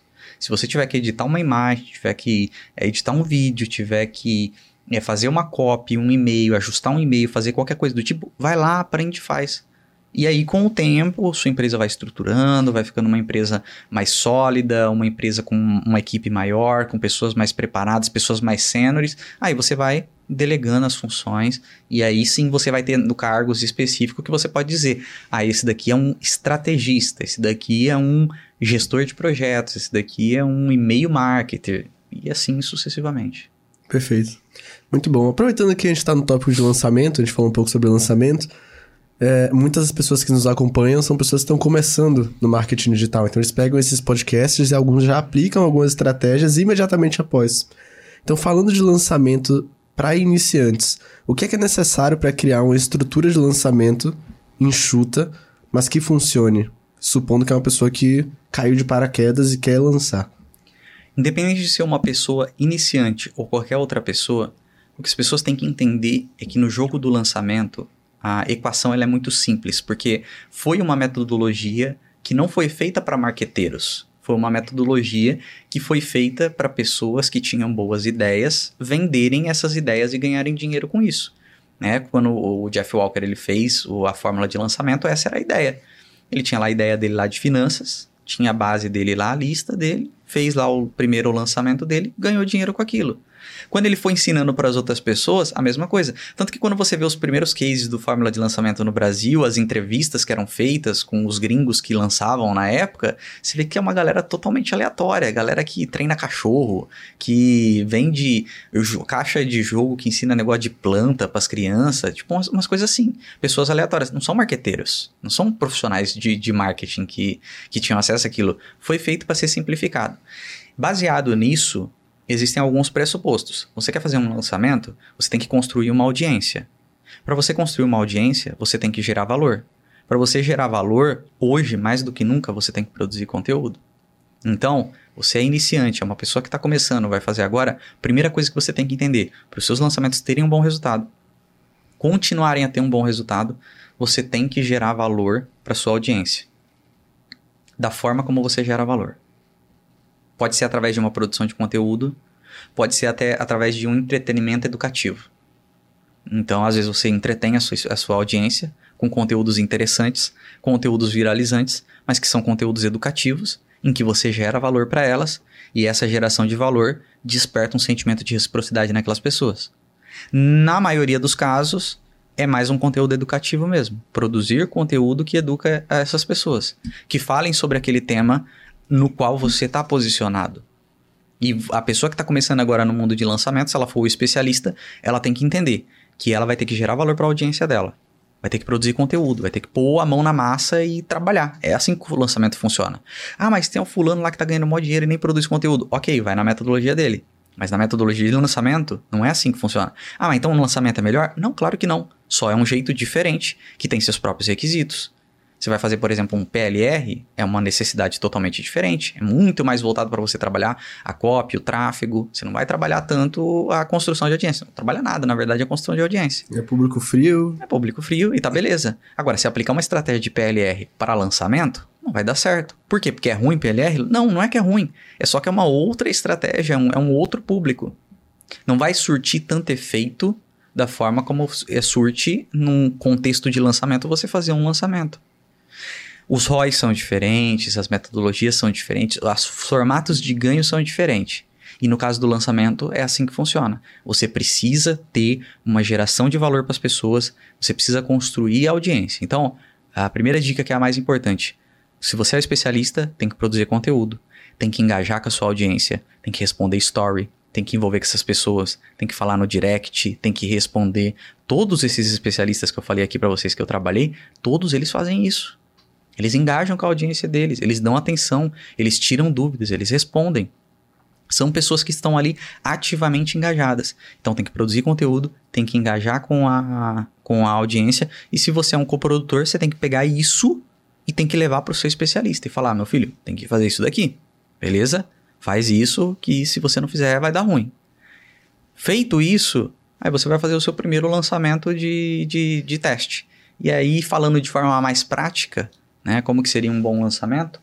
É usar a estrutura da oferta irresistível, na minha visão, que é a melhor estrutura e mais simplificada para aplicar em qualquer, em qualquer lançamento inicial. Só digitar aí no YouTube oferta irresistível, vai ter um monte de vídeos que mostra uma estrutura é, simples de ser aplicada e faz isso dentro de um Zoom. Não faz isso num YouTube da vida aberta, faz num Zoom onde você engaja com as pessoas e você pode é, ter um contato mais próximo com a sua audiência. Porque aí aquele engajamento que talvez você não teve ali na rede social ou em algum outro ponto, você compensa ele na hora de fazer um lançamento que ele é mais fechado, aquele modelo de reunião secreta, workshop fechado, essas uhum. coisas. Tende a ser mais efetivo. E aí, o, a última dica dessa estrutura mais prática é favoreça bastante o contato um a um com as pessoas. Entra em contato um a um, manda mensagem um a um ali no WhatsApp, faz pesquisa com essas pessoas, pergunta o que, que elas esperam do evento, qual é a dúvida delas, por que, que elas estão querendo participar do seu evento, por que, que elas estão querendo aprender com você, pergunta da dificuldade dessas pessoas. Você vai conseguir criar uma copy muito mais personalizada, sem nem mesmo ser um copywriter. Porque só é estar tá pegando o que as pessoas te falaram e colocando na frente delas e vai conseguir ter um resultado bacana. Se eu tô falando para uma pessoa do, se eu tô falando uma pessoa do zero zero, tá uhum. começando ali iniciante. Se a pessoa fazer isso, a probabilidade dela ter um resultado é bacana é muito grande. Eu fiz isso recentemente em um projeto menor que eu estou começando agora, que é uma especialista que eu acredito no projeto e que eu e que eu quis fazer porque eu fiquei muito tempo trabalhando em projeto muito grande, aí eu falei assim, não, eu quero mostrar agora que eu também sou bom de pegar projeto menor e fazer esse projeto ficar grande. Fiz isso com uma especialista e em dois meses o projeto já está fantástico, o negócio está dando super certo. Oh, aplicando esse mesmo método que eu estou falando aqui para vocês. Inclusive, eu tenho. Eu sempre tenho essa curiosidade quando vem coprodutor aqui, porque eu gosto de entender a visão de cada um. Você comentou aí da especialista menor, né, e tal, de um projeto menor. O que que você, como coprodutor, agora depois de toda a sua experiência, mais de 100 lançamentos e tudo mais, o que, que você, como coprodutor, enxerga no, de potencial num especialista? Então, se, sei lá, você olha aquele especialista ali e fala, não, aquele ali é um projeto que eu acredito vai bombar com com esse meu método aqui. O que que quais são as habilidades que um especialista precisa ter para despertar esse, essa visão em você como coprodutor? Tá. É, primeiro que você tem que entender que cada especialista bomba de uma forma diferente. Existem nichos que ele tem um teto de faturamento. é meio difícil de você romper esse teto, né? Às vezes o pessoal fala, ah, não, tal nicho deu super certo o lançamento. Certo, tá, mas o que, que é deu super certo para você? Entende? Porque deu super certo para aquele especialista dentro dos termos dele. Se eu colocasse aquele especialista dentro da minha agência, o faturamento dele talvez não fosse interessante para a minha estrutura, que eu tenho uma estrutura maior que exige um certo nível de faturamento para que vale a pena o projeto. Então, o que é dar certo para o especialista? Pra, é, é olhar especificamente para cada especialista, ver o que dá certo para ele. Então, tem alguns projetos que vão faturar mais, tem alguns projetos que vão faturar menos. Independente disso, independente do faturamento, do quanto vai faturar, uma coisa que é comum para eu ver se um especialista vai dar bom ou não em lançamento é ver se ele está disposto a produzir os conteúdos que tem que produzir ou não. Se um especialista, ah, eu não gosto de produzir conteúdo, brother, vamos fazer o seguinte, tenta um perpétuo, vai dar mais certo para você um perpétuo, um VSL, usa a mesma estrutura que se faz em um PLR, só que para vender o seu o seu produto. Usa um super conteúdo também, uma outra metodologia, vende dessa forma. Porque se você não quer produzir conteúdo, eu não consigo fazer você ganhar dinheiro com lançamento. Exceto em alguns casos muito específicos que eu, em particular, não arrisco e não acredito tanto, em que a natureza do produto ela é muito boa para vender para público frio. E aí a pessoa vai lá e faz o lançamento para público frio e dá certo. Por que, que eu não gosto? Porque se for para vender para o público frio, dessa forma eu prefiro fazer um modelo de perpétua onde o meu risco ele é bem mais mitigado. Entende? Uhum. Então eu prefiro ir para uma outra metodologia.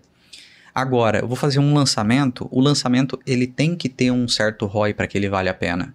E para ele ter um bom ROI, você precisa ter uma audiência, uma base construída. Se você não tem, você não consegue isso. E para conseguir isso, é como eu disse, você tem que produzir conteúdo. Então, o que, que eu vou olhar para um especialista ser bom ou não? Ele está disposto a produzir conteúdo? Vai gravar os criativos que eu preciso? Está disposto a olhar para o médio e longo prazo? Porque o lançamento é uma construção. Não é porque eu faço múltiplos sete dígitos num lançamento hoje que eu vou chegar num especialista qualquer que está começando vou tocar nele e falar, pum, sete dígitos. Não é assim que a vida funciona. Existe toda uma construção para que as coisas aconteçam. Independente de ser eu que estou fazendo o lançamento ou não, eu vou aplicar tudo do bom e do melhor para um especialista. Porém, ele tem que passar por todo o processo para que em um ano, um ano e meio, dois anos, dependendo do especialista, ele esteja com um faturamento fantástico, outro nível, outra fase, fez uma boa construção de base, produziu um bom conteúdo e alcançou esse resultado. Então, quando eu olho para o especialista hoje é especialista está disposto a produzir conteúdo, está disposto a olhar para o médio e longo prazo para ver as coisas acontecer. E a última coisa é a, o especialista só não pode ser um porre, porque se o especialista é chato, é muito ruim você trabalhar com pessoas chatas. E aí, é, para mim, o, os valores e princípios dos os especialistas precisam estar alinhados com os meus, principalmente porque eu não sou lançador. Eu faço sociedades com os meus especialistas. É diferente. Então eu construo negócios com eles. Eu não posso ter um, um sócio que é um pé no saco ou uma pessoa. Posso falar isso? Pode. Tá. Não posso ter um, um, especialista que é um pé no saco e também não posso ter uma pessoa que está desalinhada com os meus valores, com os meus princípios. Quando eu saí da minha empresa, dessa empresa que eu estava lá atrás, na minha transição para digital, eu saí porque essa empresa estava desalinhada com os meus valores e com os meus princípios, estavam fazendo coisas que eu não acreditava.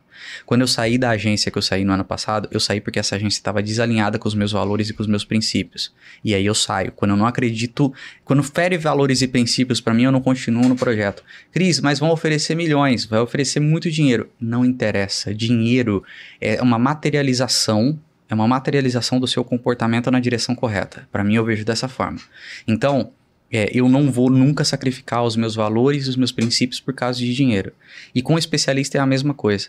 E não só pela questão moral, mas é porque se você sacrifica os seus valores e os seus princípios por causa de dinheiro para fechar com um especialista, vai chegar um momento que vai estar tá tão insustentável que você vai estar tá ganhando dinheiro às vezes, e não vai estar tá feliz com a situação porque você tem um sócio ou um especialista do qual você é coprodutor, que é uma pessoa que você não gosta de ter um relacionamento como uma pessoa, como um ser humano.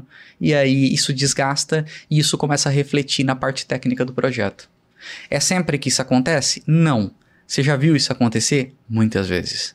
São seres humanos. Né? A gente está falando de seres humanos. A gente pode tentar ser o mais profissional que a gente quiser, mas o nosso lado humano sempre vai falar. E em nenhum momento de fragilidade ele vai falar ainda mais. Verdade. Ô, Cris, e no que se trata de estratégia? existe diferença entre lançamentos de seis dígitos para lançamentos de sete dígitos? Muda muita coisa nos processos, ali na, nos afazeres da, da, da, galera, da equipe, na estratégia em si? Naturalmente muda. Tá? É, se você dizer para mim, existe como, existe alguma forma de eu fazer um lançamento de múltiplos sete dígitos aplicando uma conduta de um lançamento de seis dígitos? Sim, existe. Principalmente quando você está diante de uma demanda reprimida, de muitas pessoas que querem comprar de você, ainda que você faça muita lambança, vai dar muito bom o lançamento. Se você fizer minimamente o que tem que ser feito de necessário, o lançamento vai dar muito bom também. Só que o grande jogo do que a gente fala como um lançamento de seis ou de um sete dígitos é quando a gente está falando de consistência no resultado. E aí, para você ter consistência no resultado, você precisa ter uma conduta diferente de um lançamento para o outro. É, principalmente quando a gente está falando de um lançamento de múltiplos sete dígitos, o efeito novidade ele é muito importante. A melhoria contínua para um lançamento desse nível ela é muito importante. Então, você deixar um lançamento de sete, de múltiplos sete dígitos cada vez melhor, para que ele continue performando, tendo um bom resultado, você continuar construindo a audiência da forma correta para isso, você continuar conseguindo construir a audiência para que isso aconteça e trazendo as pessoas certas e entendendo que o comportamento das pessoas vai mudando ao longo do tempo, chamar a atenção delas vai se tornando mais desafiador, você vai se tornando com o tempo menos novidade para essas pessoas e aí você precisa se reinventar para que isso aconteça, é aí que reside o maior dos desafios. E uma pessoa que está acostumada a fazer lançamentos de seis dígitos, às vezes ela não tenha a sabedoria para isso. Fora é, a, a, rede de contatos, o networking, a forma de lidar com as contratações de fornecedores para projetos de sete dígitos é diferente. Então, quando a gente está falando de recurso audiovisual, quando a gente está falando de uma live, quando a gente está falando de contratar pessoal para fazer ligação, quando a gente está falando de gestão de grupo de WhatsApp, infraestrutura, a infraestrutura web, né, um lançamento de múltiplos sete dígitos, se você não sobe num bom servidor, ele pode cair, né, dependendo do volume de pessoas. Um lançamento de seis dígitos, você pode, você pode usar uma página, um, aqueles construtores de página que não vai te dar tanto problema. É, então, esse tipo de coisa muda muito de um lançamento para o outro. Você tem que se preocupar mais com a infraestrutura, tem que se preocupar mais na construção do seu movimento, no engajamento da sua audiência, no seu posicionamento. Esse tipo de coisa demanda mais atenção quando a gente está falando em manter a consistência de um lançamento de sete dígitos. Veja bem, eu não vejo que tem tanta diferença no lançamento dos seis para os sete dígitos, mas a forma como você lidar, os plus, os detalhes, é, aquele, aquela esculpida mais no lançamento, isso sim faz muita diferença no, no lançamento. Hoje, para mim, é, eu tenho essa facilidade porque para eu implementar qualquer estratégia de sete dígitos em um lançamento, para mim é muito tranquilo. Em termos de infraestrutura, em termos de grupo de WhatsApp, em termos de ferramenta de e-mail, em termos de, em, em termos de protocolos, de boas práticas, em termos de todas essas coisas, eu tenho muito domínio e muito controle disso. Porém, quando eu vou para um lançamento de seis dígitos, quer dizer que necessariamente eu vou usar todos esses recursos para ele? Não, porque às vezes não faz sentido para aquele lançamento. Às vezes é um lançamento menor, às vezes eu vou ter que ter algumas outras ações desse lançamento que, que façam mais sentido. Vou dar um exemplo de uma ação para lançamento de seis dígitos que para sete dígitos já fica muito mais complicado. Um contato mais próximo na, da audiência, de enviar uma mensagem no um a um de fazer perguntas para a audiência, de interagir, de engajar com todo mundo. É um desafio. No lançamento de seis dígitos, você consegue fazer isso com mais facilidade, são menos pessoas. No lançamento de sete dígitos já é diferente. Um lançamento de sete dígitos que é muito grande, né? Eu tô, aqui eu estou considerando a média de lançamentos do mercado, em termos de volume de pessoas. Lógico que você pode ter um lançamento de sete dígitos de produto high ticket e aí vai ter um volume de pessoas menor.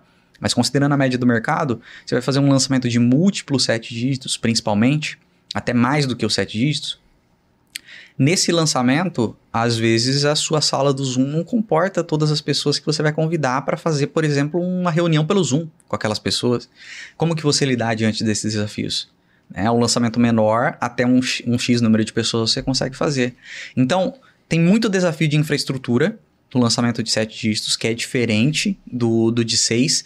E em termos estratégicos, eu acredito que está muito voltado no lançamento de set para engajamento, posicionamento, construção de movimento, é, tra o trabalho da imagem do especialista e algumas outras ações que num lançamento de seis você não costuma fazer tanto. E que você tem que ir inserindo sim nesse lançamento, só que aos poucos para fazer sentido, não inflar muito a operação do, do, do projeto e acabar tendo um projeto que poderia dar lucro e acabar não dando. Só para trazer mais claro. perspectiva para a galera, um lançamento de seis dígitos é acima de 100 mil? Acima de 100 mil. E de sete dígitos acima de um milhão? Acima de um milhão. Legal. Legal. Cris, você teve uma experiência como CEO em uma agência, mas hoje você tem a sua própria agência. Isso. Nos bastidores você comentou que tem 20 ou mais colaboradores que trabalham junto ali com você para entregar os projetos. Né? Isso. Como é que você faz para gerenciar essa quantidade de pessoas? Como é que está estruturada a sua empresa? Que para quem começa, que tá ali é o eu presa, né, que faz tudo, não imagina como é que elas vão lidar com 20 pessoas fazendo várias coisas. E você já tem um background de estar tá gerenciando equipes, times. Como é que você faz isso hoje? Olha, algumas coisas, né? É, primeiro eu tive uma experiência prática de tocar oito projetos ao mesmo tempo, sozinho, fazendo tudo. Isso, isso Sem é loucura, equipe. cara. É burnout. É, ia falar, né? À toa que foram dois burnouts, né? Dois. É, dois. Quer dizer, que eu me lembre, sim. Ó, em toda a minha vida foram quatro. Quatro? É.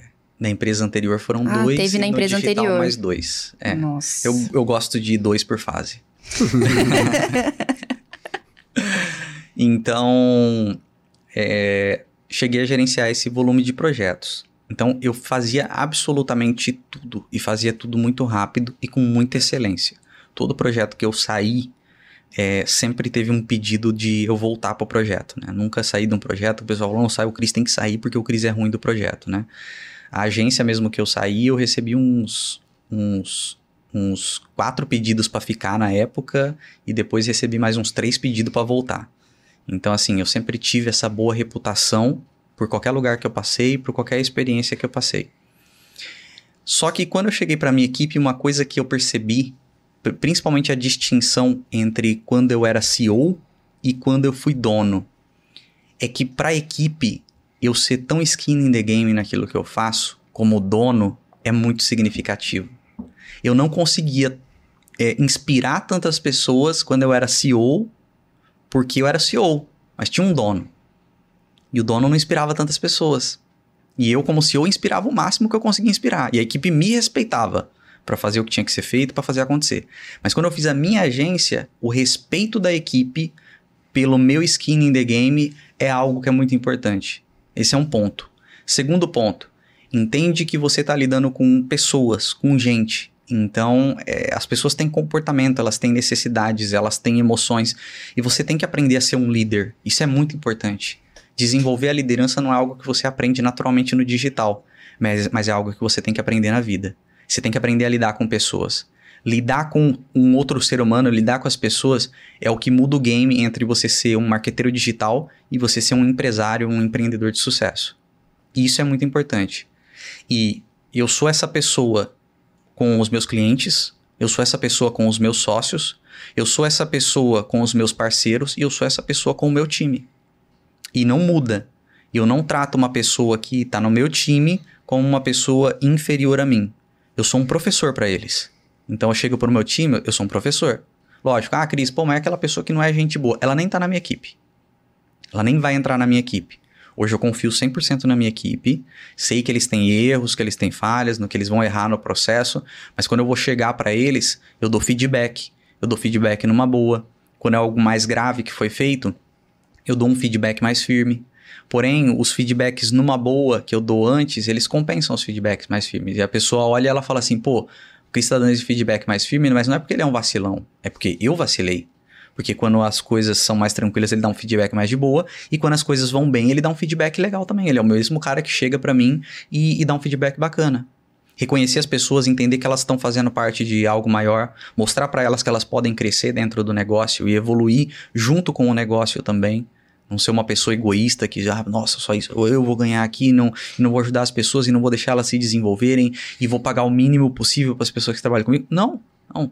Hoje eu pago aquilo que pode ser pago para cada cargo dentro da minha estrutura. Mas já deixo bem claro para todo mundo: conforme a empresa cresce, vocês vão crescer também. Vão ter oportunidade de crescer na medida das responsabilidades de vocês.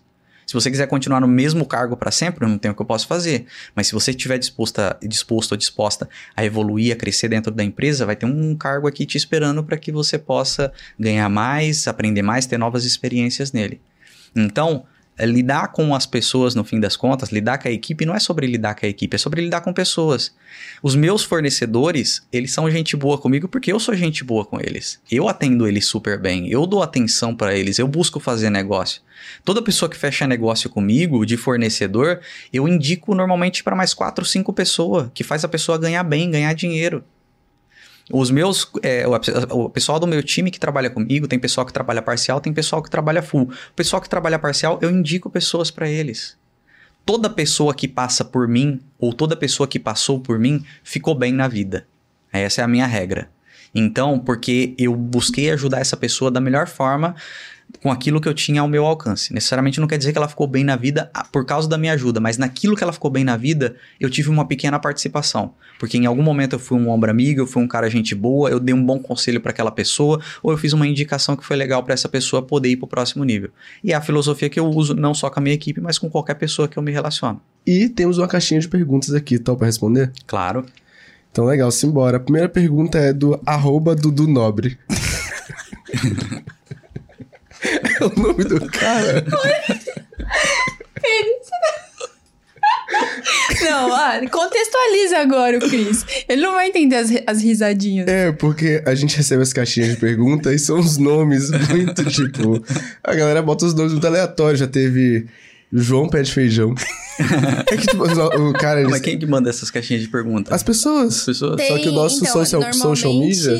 tem no, no, no, no, Instagram, ele abre lá no perfil da QIFI, mas também a gente pega umas perguntas aqui da nossa comunidade no YouTube. É. Que é, é, é ativa, é grande. E aí o nosso social, ele separa as melhores perguntas e manda pra gente. Só que às vezes uma pergunta muito boa vem de um perfil com nome zoado. só que a gente tem de Zoado não, o nome é bonito. Verdade. O nome é que a pessoa escolheu pra ela. Já eu quero teve... acreditar que o Dudu Nobre tá no mercado digital, é aqui, por que não? O Dudu Nobre tá no mercado digital, vendendo samba, nicho de música. Aí já teve uns nomes muito, já teve... Didi Mocói. Didi Mocol. Mocol, Didi né? Mocol. Teve, teve uma coisa de Jojo Todinho. Acho que teve. Aí de, de tempo em tempo chega. Só acontecem no Brasil, né? É, meu. Peculiaridades nossas. Mas as perguntas são boas. É. A pergunta do Dudu Nobre é: Como fazer. Nobre com dois N. Como fazer a recuperação de vendas no lançamento? Tá.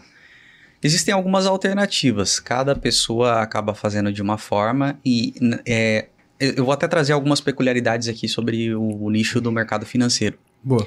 No mercado financeiro, por exemplo, eu tenho um pouco de dificuldade com fazer a, é, o processo de recuperação de vendas, porque o processo de recuperação ele tende a ser um a um, né? Um processo mais humanizado, é realmente uma pessoa é, de atuação comercial fazendo essa recuperação. Só que eu tenho dificuldade, porque no mercado financeiro eu enfrentei muito problema de pirataria. E aí chegou um momento que eu falei assim, cara, eu vou cortar um braço meu, mas eu não vou perder o corpo, porque eu tava perdendo o corpo nos lançamentos, tava prejudicando muito. Teve um lançamento que comprometeu 50% do resultado do lançamento. Pirataria. Pirataria. Meu não, Deus. Não, pirataria não, fraude. Fraude, pessoas que se passavam é, pelo especialista para poder vender o produto pelo valor cheio. Que grave, cara. Bizarro, copiavam a página de vendas e tudo. E chegou um momento que eu falei assim: eles estão me ferrando, mas vai ter troco. E aí eu criei um protocolo anti-pirataria para os meus projetos, em que eu coloquei disclaimer de pirataria em tudo quanto é canto. De pirataria não, de pirataria barra fraude, vamos dizer assim. Toda vez que eu disser pirataria, é pirataria barra fraude. E eu coloquei disclaimer de minha equipe não vai entrar em contato com você. A gente não vai mandar mensagem no seu privado, não vai mandar mensagem no 1 a 1. E se alguém te chamar no 1 a 1, denuncia, bloqueia, porque é alguém que quer roubar sua vida, seu dinheiro, sua família, seus bens, tipo, algum, alguma coisa muito pesada mesmo. Uhum. Brincadeira, não, não escrevo essas coisas não, mas eu escrevo, tipo assim, é alguém que quer te aplicar um golpe, porque isso é real. Então é golpe, é uma pessoa ruim do mal que quer te enganar. Então denuncia e bloqueia o número dessa pessoa. E isso deu muito certo porque passaram a denunciar e bloquear. Os seguidores xingam a galera quando entra em contato, porque a gente depois que eu fiz isso, eu tentei entrar em contato um a um, não, sem mandar link para as pessoas, fala, nossa, vai lá no perfil, só tô aqui para tirar suas dúvidas, e aí você vai lá e compra pelo perfil da pessoa, que aí você pode ter certeza que o link é real, e aí a pessoa já chega xingando, ah, seu pirata, tal, tal coisa, ah, seu golpista, xingando de palavras que não repetiremos aqui.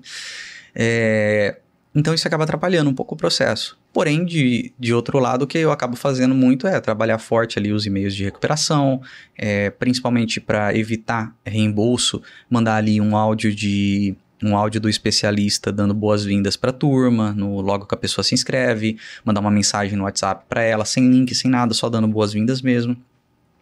Sequência de e-mails, né? E-mail de carrinho abandonado, e-mail de boleto, e-mail de é, de, de compra que deu algum erro no, no, no, processo.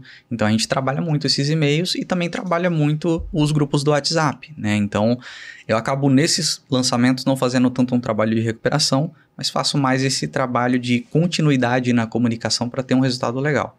Outras alternativas, é, boleto parcelado, você pode fechar alguma parceria com alguma empresa ou criar uma estrutura própria também de boleto parcelado, se fizer sentido para sua estrutura. Nos meus lançamentos, eu sempre faço o boleto parcelado um pouco mais caro do que o que a pessoa pagaria no cartão, para não ser injusto com quem comprou no, no cartão e a pessoa do boleto parcelado é, é, tem a oportunidade de. A pessoa que, que não conseguiu comprar no cartão tem a oportunidade de comprar pelo boleto parcelado. E nos nichos que você não tem esses problemas que eu tenho no mercado financeiro, aí é você criar uma boa sequência de copies para entrar em contato ali com a pessoa um a um no WhatsApp. A crise um a um no WhatsApp? É, aí é ir para as trincheiras mesmo e vender no um a um. E aí você separa lá uma comunicação. Todas as pessoas que chegaram no checkout e teve algum problema por erro na compra, você vai com uma comunicação específica, todas as pessoas que geraram um boleto, você manda uma comunicação específica, geraram ali um Pix, pode ser a mesma comunicação do boleto, é, carrinho abandonado, uma outra comunicação, e aí você vai no um a um para poder é, recuperar essas pessoas. Legal. Maravilha. Pergunta aqui da Jade Monte, underline 223. Vale a pena fazer, vale a pena ainda fazer CPL 1, 2 e 3? Ah, sim vale, vale muito, é um modelo que eu uso muito ainda. É só aquilo que eu disse, né? Entenda os princípios, entenda os fundamentos, olha para o seu nicho, para o seu especialista ou para você, se você for o especialista, e veja se faz sentido para você. Normalmente, mercados que demandam um processo de conscientização da audiência é um modelo que ainda tende a dar muito certo. Mercado financeiro, é, mercado de leilões, por exemplo, que é um, um especialista que eu já lancei é, são mercados aonde a gente está falando de algo que é um pouco mais profundo, né? não é uma coisa superficial, é, não é uma coisa rasa, é um, é um conhecimento mais profundo. Demanda mais a pessoa se conscientizar sobre a importância dela fazer investimentos, sobre a importância dela fazer, sobre o do mercado de leilões ser uma oportunidade. Então, a partir do momento que eu faço esse modelo de uma semana, eu dou um tempo maior para a pessoa poder se conscientizar e, é, dependendo do modelo de captação que você faz e da forma como você vai fazer o seu remarketing, você tem uma possibilidade de alcançar mais as pessoas que estão participando, o que no modelo sequencial de, de aulas ao vivo acaba ficando um pouco mais difícil. Ela perguntou especificamente sobre o modelo CPL 123, então eu entendo que ela está falando dos modelos intercalados. Porém, se ela estiver falando dos modelos ao vivo ali, CPL 1, 2 e 3, também vale a a pena, porque é, mesmo no modelo ao vivo, por ter mais engajamento com as pessoas, gerar uma conexão maior, e naquele período, se o especialista for bom de pitch, ele consegue compensar bastante é, no lançamento. Então, seja um modelo ou no outro, eu acho que vale a pena. Ah, vale a pena aquele modelo de live única? Tem que fazer o teste, mas também vale a pena mas às vezes pode ser que esse modelo ele surta um resultado melhor. Tem que analisar o especialista, o mercado, a forma como o público reage, a forma como o público está comprando para decidir qual modelo você vai usar, mas jamais cai naquela de ah, esse é o novo modelo único e exclusivo, ou ah, aquele é o novo modelo único e exclusivo. Não, é o melhor modelo vai ser aquele que você olhar para sua realidade, analisar os princípios, os fundamentos, ver se se encaixa e se faz sentido para quem você quer alcançar. Boa. Pergunta da Janderline Ferronato. O que já não funciona mais no mercado de lançamentos? Corpo mole. Boa. É isso. Não funciona mais corpo mole. Um tráfego raso, não produzir conteúdo. É, o que não funciona são, são os nãos, na verdade. Ah, não quero produzir conteúdo. Isso não funciona mais. Ah, não quero mais fazer os três CPLs, se for o necessário para o seu caso. Não funciona mais. Ah, não quero, ah, tô cansado, não quero fazer live. E precisa para o seu caso. Hum, não vai funcionar. O que não funciona mais no mercado de lançamento é corpo mole. Se você estiver disposto, disposta a fazer o que tem que ser feito para o seu lançamento dar certo, vai funcionar. Uma metodologia que é super eficiente quando a gente está diante da construção de audiências. Né? Assim como para público direto, frio, o modelo de VSL é um modelo que funciona super bem. Então, é, o que não funciona é ficar inventando desculpa. Boa. Perfeito. Pergunta do Pedro Jordão. Consigo fazer um 6 em 7 investindo menos de 10k? Consegue, se você tiver uma demanda reprimida, uma boa demanda. É, assim, isso daqui é, é eu não sei quantas pessoas vão entender isso, porque eu demorei um tempo para entender. Mas hoje, quando eu penso nisso, fica muito claro saber se o lançamento vai dar certo ou vai dar errado. Se você tiver audiência para fazer 100 mil, você vai fazer 100 mil. Se você não tiver audiência para fazer 100 mil, você não vai fazer 100 mil. Simples assim. Ah, tô investindo 10 mil, parabéns. Tô investindo 50, parabéns. Tô investindo 100, parabéns. Eu já vi lançamento de investir. Ah, vocês viram um, um, de uma das pessoas que veio aqui que investiu 40 e voltou mais de 10 milhões. Ah, mas foi os 40 mil de investimento que fez voltar os 10 milhões? Não, foi a construção de uma audiência para que essa audiência comprasse. O jogo do lançamento é a construção de audiência.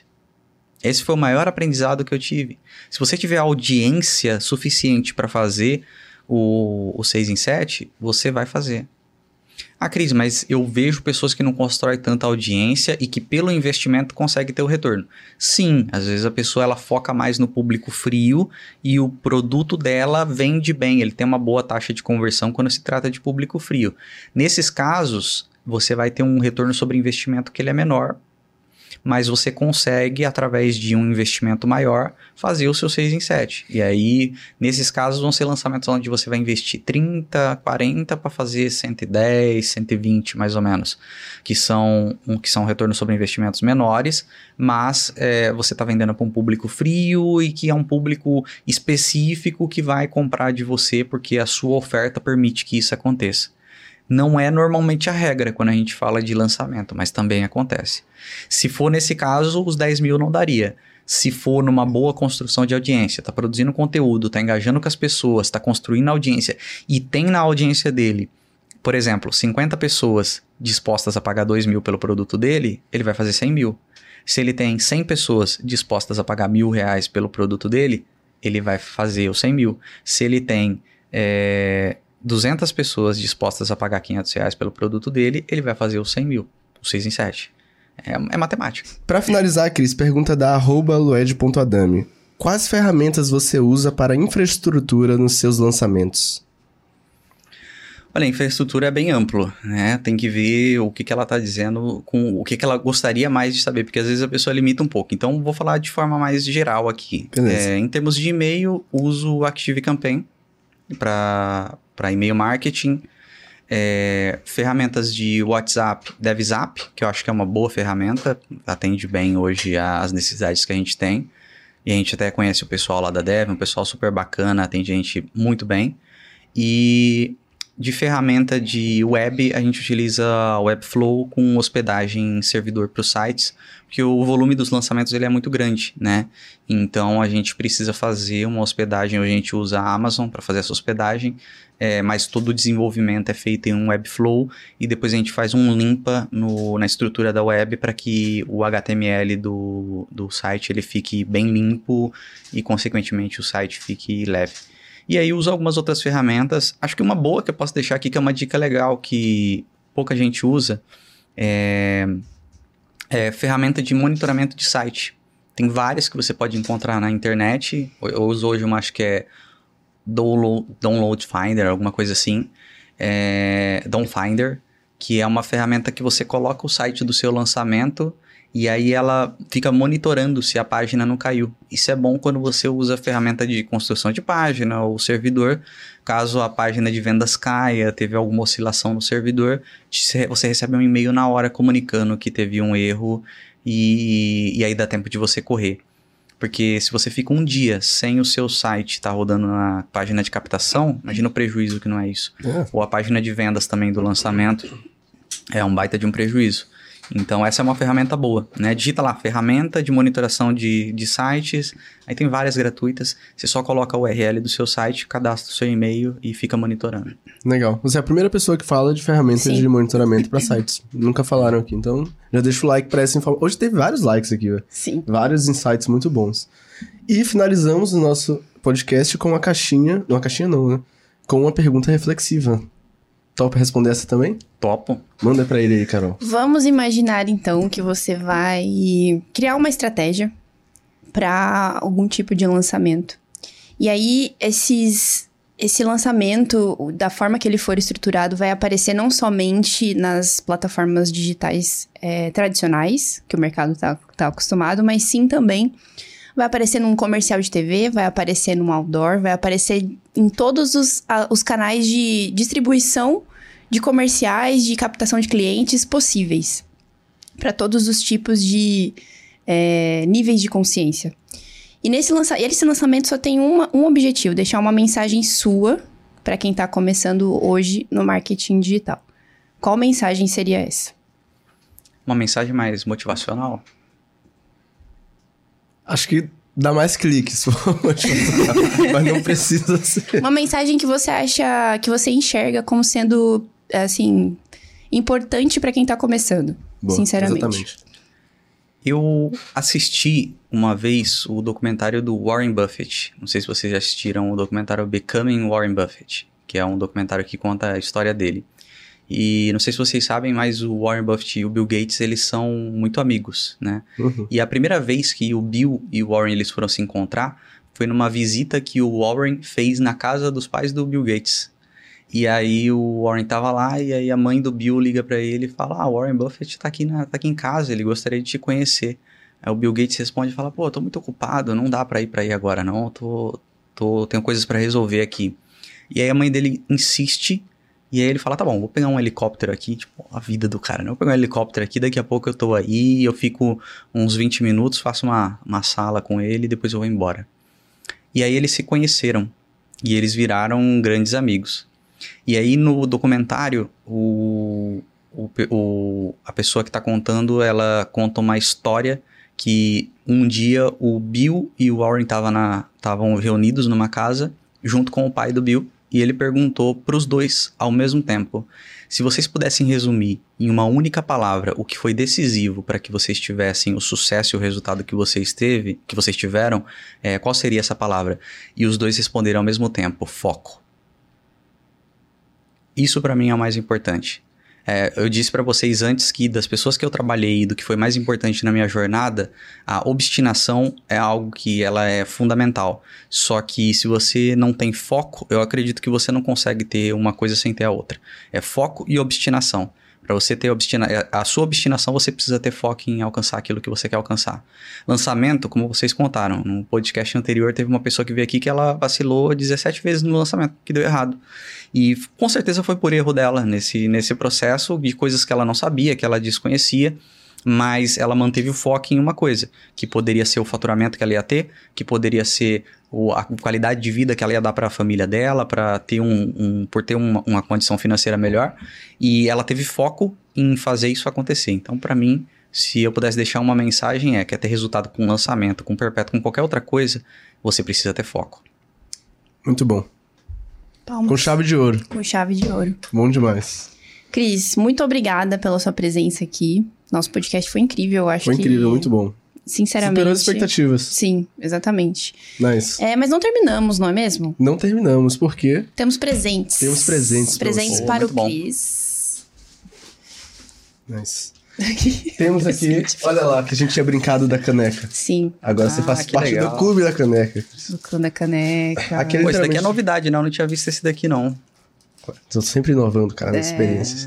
Muito bacana. Mas brincadeiras à parte, aqui é pra realmente agradecer a sua presença. Foi um podcast incrível. Eu tenho certeza que a audiência que acompanha a gente até agora vai adorar e vai tirar muito insight daqui. E eu espero que a galera já comece a aplicar o que eles aprenderam com você aqui hoje. Eu também espero. Show de bola.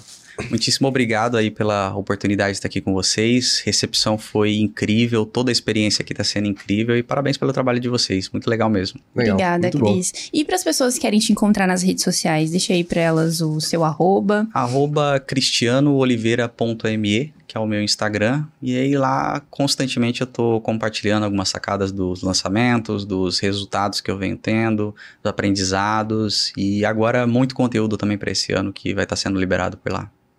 Legal. Perfeito. E para as pessoas que ficaram aqui até o final, Marcelo, o que elas precisam fazer? Pra você que ficou até o final, se você não deu like, você é maluco. Então, deixa o like agora. Se inscreve no canal se você não tá inscrito.